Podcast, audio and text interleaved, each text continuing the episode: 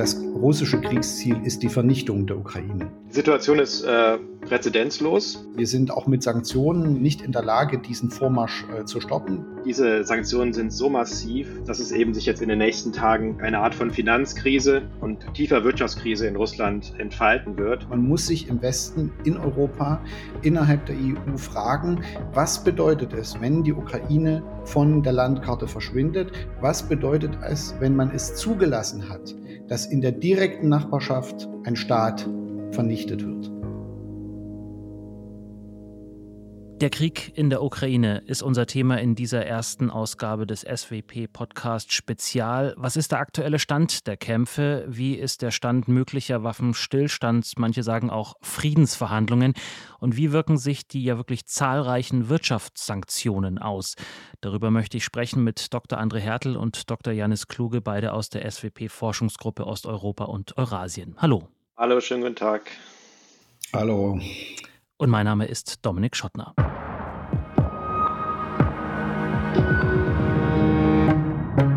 An Sie beide, Herr Kluge, Herr Hertel, wie erleben Sie die Zeit seit Kriegsbeginn? Wie sehen Ihre Tage jetzt als Wissenschaftler aus? Also, äh, das Leben hat sich äh, für meine Familie und mich äh, enorm verändert in den letzten fünf bis sechs Tagen. Das heißt, die, die Arbeit hat natürlich eine besondere äh, Rolle gespielt und hatte immer einen Bezug auch zum Privatleben und andersherum. Aber jetzt ist es natürlich äh, eine Extremsituation auch für die Familie. Wir schlafen sehr wenig. Bei uns läuft den ganzen Tag äh, neben der Arbeit auch äh, der Fernseher. Wir wollen natürlich wissen, wie es unseren Freunden, wie es zurückgebliebener Familie äh, in der Ukraine geht. Ähm, es ist enorm belastend. Ähm, ich komme nicht mehr äh, zum Entspannen. Äh, mir machen viele Dinge, meine Hobbys machen mir keinen Spaß mehr. Ja, ich kann mir kein Fußballspiel mehr angucken. Ich kann nichts mehr anderes lesen. Ich kann mich wirklich nur damit beschäftigen. Ähm, ich bin sehr müde. Es gibt äh, viele äh, psychologische Tiefen auch. Und ähm, ich frage mich manchmal, wie lange ich das noch durchhalten kann. Mhm. Herr Kluge, Sie sind, ähm, habe ich bemerkt, sehr viel ähm, medial und sozialmedial bei Twitter auch unterwegs. Ähm, Geht es Ihnen auch ähnlich wie Herrn Hertel? Also wenig Schlaf, viel Arbeit und das alles unter dem Eindruck dieser irren Ereignisse? Ja, das ist tatsächlich sehr ähnlich. Ähm, es ging bei mir am Donnerstagmorgen los. Äh, ich hatte Gott sei Dank mich noch am Mittwochabend schlafen gelegt, bevor der Krieg angefangen hat. Und ähm, dann äh, seit Donnerstag ähm, war es dann so, dass auch ab morgens schon ähm, Diensthandy und privates Handy Sturmklingeln, ähm, Dutzende E-Mails äh, alle zehn Minuten, also praktisch eine Flut von Anfragen, denen man gar nicht Herr werden kann, wo man auch gar nicht alle beantworten kann. Ähm, und natürlich eine schon extreme, ja auch emotionale Belastung. Das geht, denke ich, allen so, die mit der Region zu tun haben gerade. Es ist auch so, weil dieser Krieg äh, so sehr in den sozialen Medien sichtbar ist, insbesondere auf Twitter, aber auch andernorts, ähm, ist, entfaltet das einen unglaublichen Sog. Ähm, sicherlich nicht nur auf uns. Und es ist dann gerade in den ersten Tagen sehr, sehr schwer gewesen, das überhaupt äh, da überhaupt in irgendeiner Form Distanz zu kriegen. Also wenn ich morgens aufwache, nach zwei Sekunden ist der erste Gedanke eben dieser Krieg. Und ähm, das ist extrem bestimmt und klar, es ist natürlich auch viel Arbeit. Ähm, und ja, wir haben in den ersten Tagen vor allen Dingen sehr, sehr viel Medienarbeit gemacht. Und jetzt nach und nach äh, fangen auch immer mehr Politikberatungsformate an. Das heißt, dass wir eben mit Vertretern jetzt aus, äh, aus den Ministerien, Regierung und dem Bundestag mehr sprechen und da Termine vereinbaren. Herr Hertel, dann wollen wir direkt, leider müssen wir direkt reingehen, der aktuelle Stand der Kämpfe. Ähm, viele haben wahrscheinlich von diesem wahnsinnig langen, die Zahlen schwanken, kilometerlangen Konvoi von russischen Militärfahrzeugen gehört, der mit Kurs auf Kiew unterwegs ist. Das ist aber ja nicht der einzige Ort, wo gekämpft wird. Was ist aktuell los? Ja, wir haben es ja mit äh, einer Invasion ähm, seit dem letzten Donnerstag ähm, der russischen Armee in die Ukraine äh, von äh, mehreren Richtungen zu tun. Das eine ist die südliche Richtung, ähm, auf äh, das Gebiet um Cherson, auch äh, auf Odessa, ähm, aus der Krim heraus, aus dem Schwarzen Meer, äh, aus dem Asowschen Meer hinaus. Ähm, das andere ist die äh, äh östliche Richtung, die schon besetzten Gebiete. Dort äh, äh, versucht die russische Armee, die Kontaktlinie zu überschreiten. Äh, sehr wichtig ist die nordöstliche Richtung um Kharkiv. Ähm, Kharkiv ist eine sehr wichtige, auch ehemalige Hauptstadt äh, der Ukraine, die derzeit enorm unter Druck steht, weil sie eben sehr nah an der russischen Grenze liegt, wird sie mit äh, sogenannter Gradartillerie äh, und auch Bomben beschossen. Ähm, und dann gibt es die nördliche Richtung, ähm, also nördlich von Kiew, was sich ja nur 200 Kilometer von der belarussischen Grenze befindet. Auf der anderen Seite stehen nach Übungen de, des russischen mit dem belarussischen Militär ähm, erhebliche äh, äh, Truppenkonzentrationen, die es äh, in den letzten Tagen bis in die Vororte von Kiew hinein ähm, geschafft haben. Ähm, ganz wichtig ist, glaube ich, auch zu verstehen, ähm, dass es bei der Einnahme Kiews natürlich auch darum geht, ähm, so schnell wie möglich ähm, äh, gegenüber verschiedenen oder in verschiedenen Kommunikationsräumen ähm, für Russland klarzumachen, dass man sich in diesem Konflikt durchgesetzt hat. Ja, wenn äh, dieser Enthauptungsschlag in Kiew gelingt, die Führung vertrieben oder vernichtet wird, die aktuelle ukrainische Führung, dann bedeutet das eben doch, sendet das ein ganz klares Signal sowohl an die russische Bevölkerung als auch an die internationale Gemeinschaft. Wir haben uns durchgesetzt und ihr braucht jetzt darüber nicht mehr nachzudenken, ja, ob ihr die Ukrainer rettet oder nicht. Ja. Und ähm, von daher ist natürlich ganz entscheidend äh, äh für den weiteren äh, Kriegsverlauf, wie lange die Ukrainer oder die Kiewer besser gesagt, ja, sich gegen die Einnahme der Stadt und gegen die Gefangennahme oder sogar Tötung der Regierung wehren können. Und womit ist dann heute, und muss man vor dem Hintergrund sagen, Sie sind jetzt kein ähm, Militär- oder Strategieexperte, aber Sie beobachten das ja sehr genau, womit ist heute und in den kommenden Tagen militärisch zu rechnen? Ja, also ein Schlüsselziel äh, jetzt kurzfristig der russischen Armee ist sicherlich äh, die Einkreisung beziehungsweise dann eben auch Eroberung äh, Kiews. Ähm, äh, das äh, wäre für die ukrainische Armee natürlich ein psychologischer Schlüsselmoment. Ähm, äh, es wäre dann damit zu rechnen, dass eine gewisse Demoralisierung eintritt, dass vielleicht die Regierung, Präsident Zelensky, seinen Standort in die Westukraine hinein verlagern muss, dass es dann auch an anderen Orten zu taktischen Rückzügen kommt. Ähm, das ist sicherlich das nahe Ziel jetzt der russischen Führung. Herr Kluge, es gibt ein wirklich großes Bündel an Sanktionen. Seit dem Beginn des Krieges sind es an die 1000 von den verschiedenen Ländern und Institutionen, Einfrieren des Auslandsvermögens der russischen Zentralbank, SWIFT-Ausschluss wichtiger Banken, Nord Stream 2 Pipeline nicht zertifiziert, Ausfuhrverbote für bestimmte Güter, der Luftraum ist gesperrt und so weiter. Welche ist denn aus Ihrer Sicht die wirkungsvollste Sanktion? Man kann schon einige Maßnahmen identifizieren, die unter diesen Maßnahmen die wirkungsvollsten sind. Also besonders ähm, bestimmte Sanktionen gegen russische Banken, die es quasi unmöglich machen, mit ihnen Geschäfte zu machen. Ähm, und äh, gleichzeitig die, äh, das Einfrieren des Auslandsvermögens der Zentralbank. Das sind aus meiner Sicht tatsächlich die beiden wichtigsten. Es ist aber so, dass in der aktuellen Situation äh, es ist gar nicht so sehr darum geht, welche Maßnahme konkret da ist und greift. Momentan ist einfach aufgrund dieser sehr großen Dynamik und Eskalation auch der Sanktionen ist so, dass die wirtschaftlichen Akteure praktisch vorwegnehmen, was in den nächsten Tagen passiert und versuchen jetzt schon sich darauf vorzubereiten. Das heißt, alle Unternehmen versuchen jetzt gerade so schnell es geht aus Russland rauszukommen und, äh, und der Handel und die finanziellen Kontakte zwischen Russland ähm, und dem Westen, aber auch zum Teil eben zwischen Russland und dem Rest der Welt, denn diese Sanktionen betreffen eben nicht nur den Westen, kommen quasi praktisch aktuell fast zum Erliegen. Die Ausnahme sind hier natürlich Öl und Gas, zumindest aktuell ähm, fließt beides noch durch die Pipelines. Mhm. Der Rubel ist ziemlich heftig abgestürzt. Was hat das für Auswirkungen? Der Absturz des Rubels ist eigentlich gar nicht so stark, wie man jetzt bei den Maßnahmen es erwarten würde. Es ist ja letztlich, es sind vielleicht 20 Prozent, die er an Wert verloren hat. Ähm, das liegt daran, dass die russische Zentralbank in ihrer Reaktion erstmal alles dafür getan hat, um den Rubel zu stabilisieren. Ähm, dafür hat man aber sehr, sehr drastische Maßnahmen ergriffen. Also es gibt jetzt äh, Kapitalkontrollen. Das heißt, es ist einfach verboten worden, ausländischen Investoren ihre russischen Aktien beispielsweise zu verkaufen oder russische Anleihen.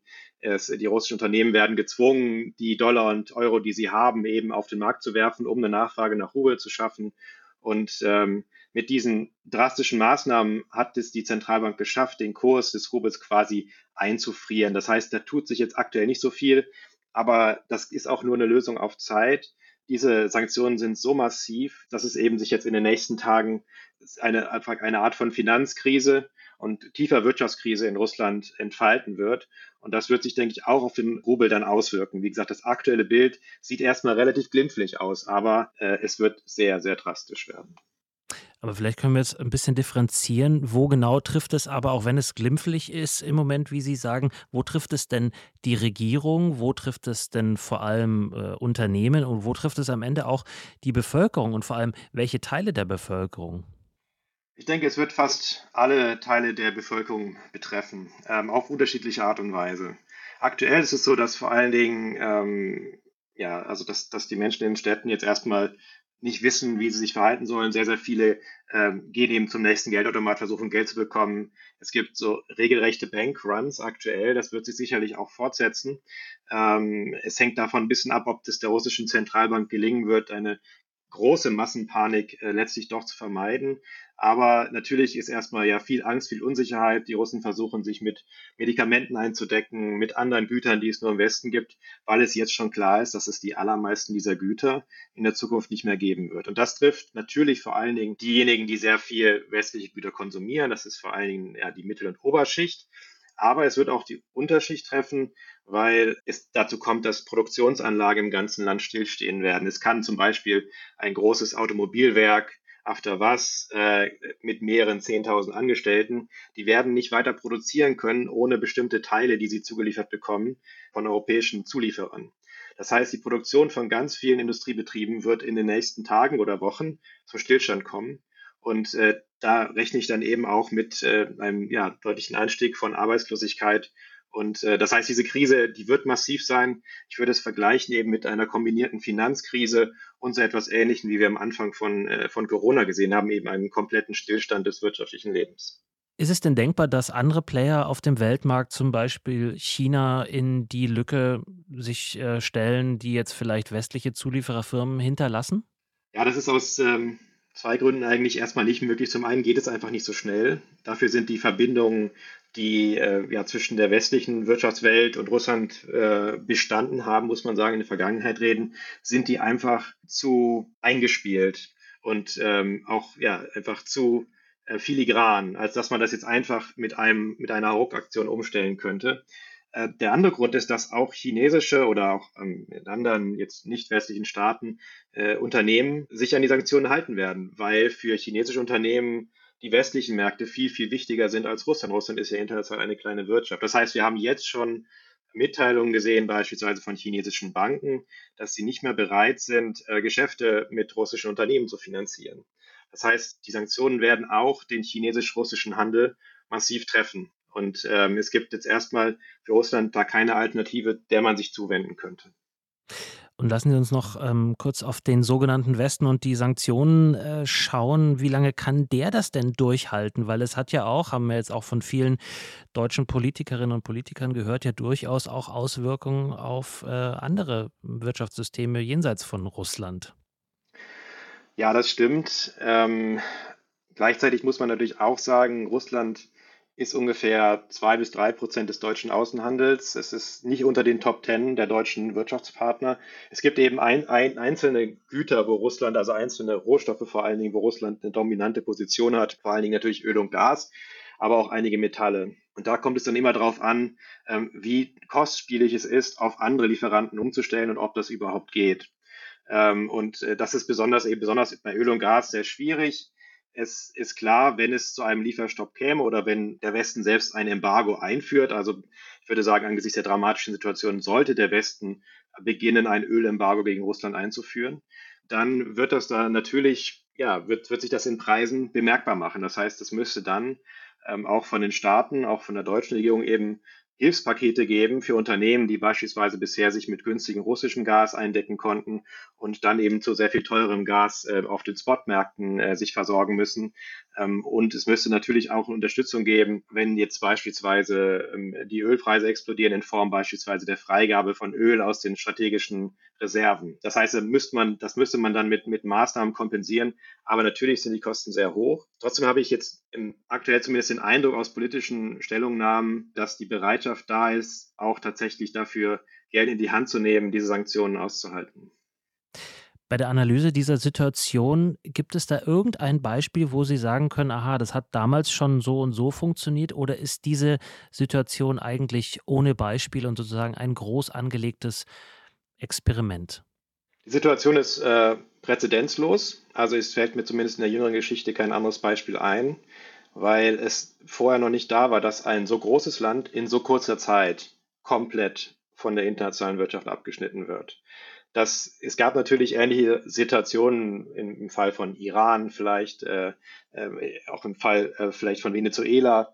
Aber das lässt sich letztlich nicht vergleichen, weil da die Sanktionen viel, viel langsamer Stück für Stück eingeführt wurden und immer wieder verschärft und wieder entschärft. Aber das heißt, es war ein sehr langer Prozess. Und jetzt haben wir gesehen, dass quasi über ein Wochenende eine viel, viel größere Volkswirtschaft viel umfassender von dem internationalen Wirtschaftssystem ausgeschlossen wird. Ähm, das hat natürlich starke Rückwirkungen, aber mir fällt tatsächlich kein Beispiel ein, dass sowas vorher schon einmal versucht wird. Herr Hertel, lassen Sie uns von Russland wieder zurück aufs eigentliche Geschehen, ähm, auf das kriegerische Geschehen schauen, auf die ukrainische Regierung. Der Präsident Zelensky wird zurzeit jedenfalls sehr hoch gelobt, hat hohe Zustimmungsraten und äh, wendet sich immer wieder an das ukrainische Volk. Ähm, war das so zu erwarten? Also ich denke, das ist eine überraschende Entwicklung, weil äh, Zelenskys ähm, Zustimmungsraten ja in den letzten Monaten rückläufig waren. Ähm, er ist in die Kritik geraten wegen seinem Regierungsstil. Er hatte sich in Konflikten, äh, interinstitutionellen Konflikten mit verschiedenen Akteuren in der Ukraine festgefahren. Von daher, so zynisch das klingt, äh, hilft ihm jetzt persönlich ähm, dieser Kriegskontext. Ja, hier ist er natürlich als unumstrittener Oberbefehlshaber, derjenige, um den sich die Leute jetzt sammeln, von dem Führung erwartet wird. Er braucht sich jetzt nicht mit den anderen Institutionen wie zu Friedenszeiten äh, zu beschäftigen. Ja.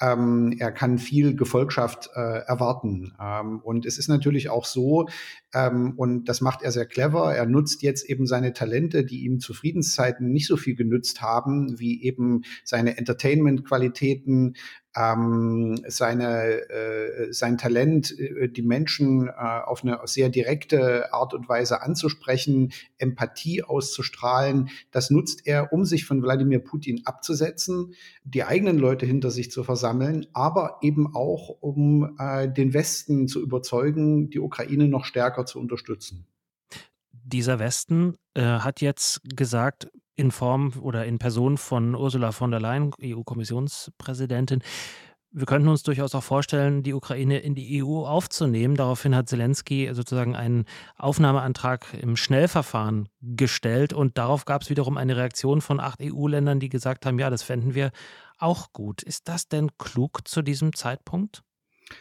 Ja, wir sehen ja ähm, ähm, in vielen Bereichen jetzt sozusagen äh, Entwicklungen, mit denen sozusagen vor fünf Tagen überhaupt nicht zu rechnen war und äh, die sozusagen eine Zäsur darstellen.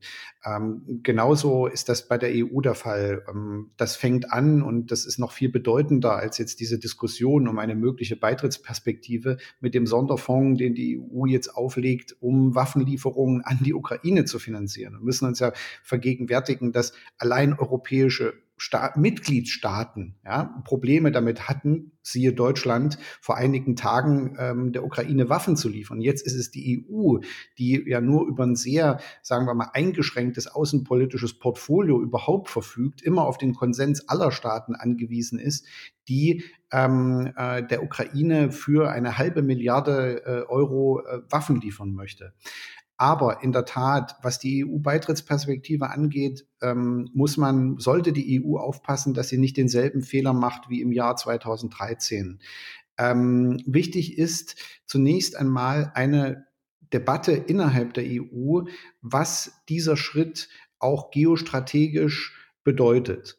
Ja, das ist ja das, was 2013 mit dem Assoziationsabkommen verpasst wurde. Ja, das heißt, die EU sollte eigentlich erstmal ihre äh, geostrategischen äh, Dokumente äh, anpassen, hier zu einem Konsens finden und sich dann überlegen, was das in Bezug eben auf die Ukraine und einen möglichen Beitritt, eine mögliche Beitrittsperspektive bedeutet. Mhm. Aber gerade in so einer Situation, wo auch der russische Präsident sagt, jeder, der die Ukraine auch mit Waffen oder sonstig, äh, auch mit Worten unterstützt, läuft sozusagen Gefahr, ähm, auch Teil der russischen Aggression oder Ziel der russischen Aggression zu werden. Da ist das doch, äh, würde ich jetzt zumindest denken, etwas unkluger Schachzug. Oder was steckt da vielleicht dahinter, was, was sich auf den ersten Moment, im ersten Moment nicht erschließt? Mhm.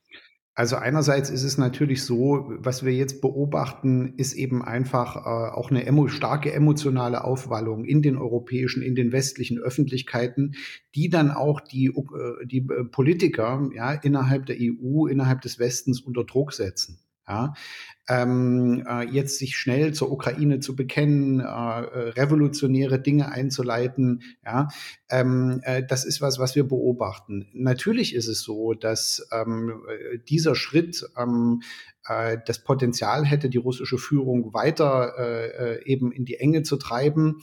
Ja, ähm, auf der anderen Seite könnte man aber auch argumentieren, dass die EU nur etwas nachvollzieht, ja, mit einer möglichen Beitrittsperspektive, was im Grunde schon seit Jahren im Gange ist. Ja, nämlich eine stärkere Anbindung ähm, des Landes an die EU. Viele Experten, die den Transformationsprozess begleitet haben, haben ja gesagt, naja, es wäre schon wichtig, dass die Ukrainer auch irgendwann mal wissen, worauf das hinausläuft. Ja.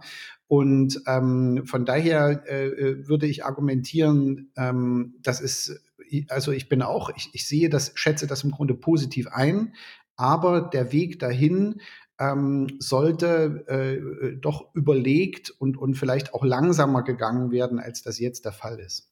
Ich muss mal ganz kurz einhaken an dieser Stelle, wenn ich das darf. Na klar. Ähm, also mir scheint diese gesamte Diskussion sehr realitätsfern.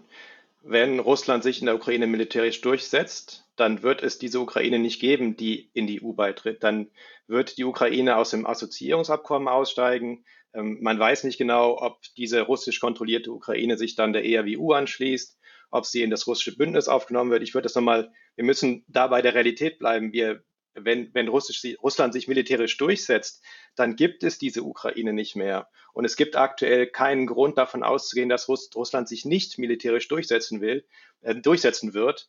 Deshalb finde ich an dieser Stelle diese Diskussion über einen EU-Beitritt völlig abgehoben. Es geht jetzt um die Frage, ob Russland diesen Krieg gewinnen wird ähm, und ob es dieses Land überhaupt in der Form noch geben wird in einigen Wochen. Hm. Es, ist, es ist eine symbolische Debatte, das ist schon richtig. Ja. Mhm. Ja, die Frage war ja auch, warum wird sie äh, vom Zaun gebrochen, gerade auch von Seiten der EU möglicherweise auch. Ähm, wohl wissend, dass das vielleicht gar nicht ähm, in der Realität stattfindet. Aber Herr Kluge, weil Sie es gerade schon angesprochen haben, ähm, wie wäre denn oder wie könnte denn äh, vielleicht auch aus Ihrer äh, wirtschaftlichen Perspektive ein Weg raus aus diesem Krieg aussehen? Ja, das ist äh, für mich aktuell äh, vielleicht die wirklich schwierigste Frage. Ich sehe aktuell fast keinen Weg aus diesem Krieg. Ich sehe einen Krieg, wo ich nicht genau weiß, ob Russland ihn wirklich gewinnen kann wenn die Ukrainer tatsächlich weiterhin sich auf die gleiche Art und Weise wehren wie jetzt, dann wird das ein Partisanenkrieg und ein Häuserkampf, ähm, der sich lange hinzieht und der sehr, sehr blutig wird. Und ähm, wenn Russland sich durchsetzt, dann, ähm, wie ich eben beschrieben habe, dann wird diese, dieses Land wird eben das, wird, gibt es Regime Change, dann wird da eine russische Regierung eingesetzt, die mit Gewalt gegen den Willen der Bevölkerung da herrscht. Ähm, es gibt aus meiner Sicht für Russland an der Stelle keine Kompromisslösung. Es wird auch immer wieder klar gemacht, äh, dass, also es, es, gibt auch an der Stelle wahrscheinlich auch kaum ein Zurück. Und äh, deshalb finde ich es jetzt auch sehr schwierig, über diese sogenannte Off-Ramp zu sprechen. Also wie käme man aus der Eskalation raus? Russland hat ganz klare Ziele. Russland weiß, dass es die wahrscheinlich erreichen kann, wenn jetzt nicht beispielsweise bei den Sanktionen noch irgendwas ganz Außergewöhnliches passiert, was wirklich Russland noch mehr trifft, oder wenn sich aus der sozusagen, wenn es tatsächlich irgendwo in der in, innerhalb Russlands Widerstand gäbe, den wir jetzt einfach bisher fast nicht sehen. Also es ist wirklich, ich weiß, es gibt sehr, sehr viele sehr mutige Menschen in Russland, die gegen den Krieg sind. Es gibt einige, die protestieren, aber das ist letztlich kein wirklicher Widerstand, was in Russland passiert. Dann wird Putin sich nicht auf eine Lösung einlassen, in der die Regierung von Zelensky nicht beendet wird und in der nicht alles, was in der Ukraine irgendwas mit Militär zu tun hat und seien es auch wirtschaftliche Einrichtungen wie Häfen, die wir gesehen haben, die jetzt gesprengt werden in russisch kontrollierten Gebieten, dann wird dort alles zerstört werden und diese Regierung wird ausgetauscht werden. Das ist das Ziel. Und Russland weiß, dass es sich da auf keinen Kompromiss einlassen muss. Deshalb rechne ich auch nicht damit. Also das ist sozusagen meine sehr düstere Aussicht. Und ähm, ich glaube, wenn wir jetzt, jetzt auf einen Kompromiss einlassen und glauben, dass Putin äh, vielleicht doch zufrieden ist damit, dass, äh, dass es nur den Donbass kontrolliert oder dass Russland jetzt nur ähm, den erweiterten Donbass kontrolliert. Ich glaube, da unterschätzen wir ähm, auch, wie determiniert äh, die russische Führung in diesem Krieg die Ziele, die sie sehr zynisch Entnazifizierung und Entmilitarisierung nennt. Das muss man sich auf der Zunge zergehen lassen. Wie zynisch sie diese Ziele auch verfolgt und wie determiniert sie ist, damit auch das zum Ende zu bringen. Herr Hertel, Sie haben zugestimmt, nickenderweise? Ja, ich stimme zu, aber ich, ähm, also ich, in mir sträubt sich eben einfach alles, äh, nicht doch noch einen Funken Hoffnung zuzulassen, ja. Ähm, also wir müssen ja sehen, dass äh, seit Beginn dieser Krise ähm, äh, Wladimir Putin derjenige ist, der agiert. Ja, und äh, der Westen und auch die Ukraine äh, sind äh, immer nur im Grunde genommen äh, am Reagieren. Das beobachten wir auch jetzt, ja, denn äh, im Grunde genommen ist es nur Russland, was äh, militärisch äh, innerhalb der Ukraine ähm, irgendwie äh, agiert. Wir sind auch mit Sanktionen äh, so stark, die jetzt innerhalb Russlands auch wirken werden, sind wir nicht in der Lage, diesen Vormarsch äh, zu stoppen. Da gibt es auch kein ähm, Anzeichen dafür, ja. Aber es gibt natürlich Anzeichen dafür und äh, das, das ist einerseits eine, eine interessante und für die Ukraine ähm, zumindestens äh, würde ich sagen, ein Hoffnung machendes Phänomen, dass der Westen in einer anderen Quantität und Qualität an die Ukraine Waffen liefert. Ja, das wird äh, dafür sorgen, dass man sich länger sozusagen, dass man das staatliche Projekt länger am Leben halten kann, sich länger verteidigen kann. Und es eröffnet natürlich auch die Chance, den Krieg so lange hinauszuzögern, bei hohen Opfern natürlich, ja, dass man eben auch ähm, äh, Entwicklungen in Russland erwarten könnte, die dann eben äh, auch über Proteste, über äh, einen Elitensplit irgendwie ähm, zugunsten der Ukrainer auf diesen Krieg einwirken könnten. Ich weigere mich auch gegen die Vorstellung, dass wir jetzt im Westen schon ähm, oder in der internationalen Gemeinschaft ähm, am Ende unseres Lateins sind. Ähm, es tagt gerade in einer außerordentlichen Versitz äh, Sitzung die Generalversammlung der Vereinten Nationen. Ähm, wenn dort eine Resolution gegen Russland beschlossen wird mit einer Zweidrittelmehrheit, dann ist das auch noch mal eine weitere äh, ein weiterer Reputationsverlust vor allem für Russland. Ja, die UN sind für, die, für Russland eine der wichtigen internationalen Vorrat. Also das wäre eine weitere Isolation, auch wenn die UN-Generalversammlung also anders als der Sicherheitsrat keine Zwangsmaßnahmen beschließen kann. Ja, aber es wäre eine weitere Verurteilung und diesmal durch die Weltgemeinschaft ich frage mich, ob der Westen ähm, äh, und äh, die internationale Gemeinschaft ihr Potenzial schon ausgeschöpft haben, wenn es erstmal darum geht, vielleicht zumindest einen Waffenstillstand zu erreichen. Ja. Ähm, hier schaue ich insbesondere nach China. Ja. Die Russen, das haben wir ja schon in der Sanktionsdebatte gehabt, werden, wenn sie irgendwie ähm, äh, mit den Sanktionen äh, äh, umgehen wollen in der Zukunft, werden sie sehr, sehr stark wirtschaftlich auf China angewiesen sein. Ja? Ähm, China ist vielleicht die einzige Macht, äh, äh, die jetzt hier intervenieren kann ähm, und äh, der Ukraine äh, eine Atempause verschaffen kann. Vielleicht wirklich durch ähm, Einwirken auf Wladimir Putin äh, dafür sorgen kann, dass man sich äh, auf einer anderen Basis miteinander in Verhandlungen unterhält. Denn derzeit sind das ja vorgetäuschte Verhandlungen ja, von der russischen Seite. Ja. Und eine weitere Dimension dieses Konfliktes ist natürlich die, oder eine Frage, die wir uns stellen müssen und die wir an der SWP jetzt auch diskutieren, ähm, lässt sich dieser Konflikt jetzt in den nächsten Tagen mit den Dingen, die sich da am Boden andeuten, sprich Proliferation von äh, Kriegsverbrechen, von Menschenrechtsverletzungen, mögliche Massaker, ja, ein, ein, Genozid äh, am ukrainischen Volk.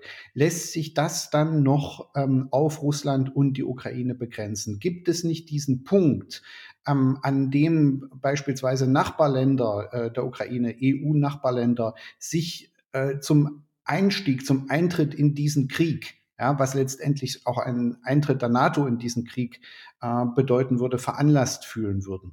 Ja, diese Szenarien ähm, müssen wir jetzt ähm, äh, dringend durchspielen. Aber dann in dem Fall ist ja die Frage, gibt es die Ukraine noch so, äh, dass sie der EU beitreten könnte? Tatsächlich wahrscheinlich keine mehr, weil das ist ja die nukleare Option, auf die sie anspielen letztlich, ne? Es ist letzten Endes so, äh, das hat Herr Kluge ja auch äh, sehr deutlich gemacht, ähm, das russische Kriegsziel ist die Vernichtung der Ukraine. Ja, darauf äh, läuft und, und die Vernichtung äh, auch des ukrainischen Nationalismus. Ja, darauf läuft ähm, die Kriegführung äh, aktuell hinaus. Das muss man sich ganz deutlich machen und man muss sich im Westen, in Europa, innerhalb der EU fragen, was bedeutet es, wenn die Ukraine von der Landkarte verschwindet? Was bedeutet es, wenn man es zugelassen hat, dass in der direkten Nachbarschaft ja, der EU ähm, äh, eine Nation ein Staat vernichtet wird. Da muss man sich fragen, was das auch für die eigene Zukunft, ähm, die geostrategische, aber auch die moralisch ideelle Zukunft, ja, Dimension Europas bedeutet. Ich würde das vielleicht äh, sagen, so ein bisschen, also insofern, also ich verstehe jetzt André Hertel so, dass es eben darum ging, die Ukraine als selbstständigen Staat und als, als auch als Nation zu zerstören. Natürlich äh, haben wir jetzt im Krieg auch gesehen, dass es ähm, die russische Seite noch nicht wirklich darauf angelegt hat, ukrainische Zivilisten ähm, sozusagen in dem Krieg äh, zu ermorden, sondern bisher war es noch nicht der Fall. Natürlich, es wurde sozusagen, es wird mehr und mehr in Kauf genommen, würde ich sagen. Es passiert, ja, also es gibt ungezielte Raketenangriffe gegen zivile Wohnhäuser. Ähm, genau. Und äh, das würde ich dann nicht mehr als in Kauf nehmen bezeichnen. Mh. Da müssen wir wahrscheinlich sehen, wie, in welche Richtung sich, also es wäre tatsächlich im Worst-Case-Szenario denkbar. Ich würde nur an der Stelle sozusagen qualifizieren. Es geht um, ja, es geht um die Vernichtung der Ukraine als Nation, als Idee, als eigenständigen Staat. Hm. Das ist richtig, aber ähm, eben ähm, es ist wichtig einfach zu verstehen, dass seit gestern, ähm, also seit Montag, dem, dem 28. Februar, hat Russland seine Kriegführung aufgrund des Misserfolgs der ersten Tage ja, des Bodenkrieges ähm, bis dahin geändert. Ja, ähm, man hatte bewusst in den ersten Tagen ähm, auf systematische Bombardements, ähm, auf einen intensiven Luftkrieg verzichtet, weil man Zivilisten schonen wollte. Das war äh, mit Sicherheit auch ein, ein, eine auf die Nachkriegsordnung ähm, gerichtete Strategie. Ja, jetzt hat man äh, gespürt sozusagen, dass diese Strategie nicht aufgegangen ist, dass sich die Ukrainer erfolgreich gewehrt haben. Und seit gestern ist man dazu übergegangen, auch systematisch zivile Ziele anzugreifen. Ja, das geschieht noch nicht in einem, ähm, äh, sagen wir mal, großen Maßstab, aber es geschieht ähm, systematisch und gezielt. Ja, vor allen Dingen eben in Kharkiv und jetzt auch in Tschernigiv im Norden. Und das hat eben einfach den, damit, damit wird die Absicht verfolgt, ja, ähm, die Bevölkerung zu demoralisieren, ja, und ähm, äh, äh, die, äh, die Führung eben zur Kapitulation und zum Einlenken äh, gegenüber russischen Kriegszielen äh, äh, zu bewegen. Da müssen wir uns eben fragen, was ist, wie können, also wie werden wir damit in Zukunft umgehen können? Ähm, welchen, was, wie wird uns das, was wird das mit uns machen, wenn wir beispielsweise ein Massaker sehen, was in der Ukraine verübt wird? Werden, wie werden, werden wir das aushalten, an der Seitenlinie zu stehen? Natürlich will keiner der westlichen Staaten irgendwie in eine Richtung NATO-Russland-Krieg schlittern. Ähm, aber ich beobachte schon, dass es Grenzverschiebungen gibt im Diskurs, wenn es beispielsweise um eine Flugverbotszone geht, ähm, die natürlich, natürlich wäre das ein NATO-Russland-Krieg oder wenn Freiwillige äh, aus NATO-Staaten in die Ukraine gehen zum Kämpfen, was auch passiert. Also das heißt, und natürlich auch diese massiven Waffenlieferungen wir sehen Stück für Stück Grenzverschiebungen und wenn wir immer mehr drastische Bilder aus diesem Krieg sehen, wird sich auch der Diskurs gerade in einigen Ländern sehr, sehr stark ändern, auch wenn das vielleicht in Deutschland da nicht der, der extremste Fall ist, aber die, der, der Drang einzugreifen wird sehr, sehr groß sein. Der Krieg in der Ukraine, das war die erste Ausgabe des SWP Podcast Spezial mit dem aktuellen Stand und Analysen sowie Einschätzungen von Dr. André Hertel und Dr. Janis Kluge. Vielen Dank für Ihre Zeit und Ihr Wissen. Bitteschön. Herzlichen Dank. Und Ihnen, liebe Zuhörerinnen und Zuhörer, auch Ihnen vielen Dank für Ihre Zeit und Ihr Interesse. Wenn Sie sich in das Thema noch vertiefen wollen, lesenderweise finden Sie unter der Überschrift Krieg in der Ukraine direkt auf der SWP-Website eine Menge von Analysen und Artikeln. Auch SWP-Newsletter, Facebook und Twitter-Accounts informieren Sie natürlich über all unsere Neuerscheinungen. Das nächste Podcast-Spezial zur Ukraine wird Ende dieser Woche veröffentlicht. Schwerpunkt ist dann die Sicherheitspolitik, wie Deutschland, die NATO und der Westen generell auf die russische Invasion reagieren. Und diese Folge gibt es dann da überall, wo es Podcasts gibt. Mein Name ist Dominik Schottner. Bis zum nächsten Mal. Bleiben Sie neugierig.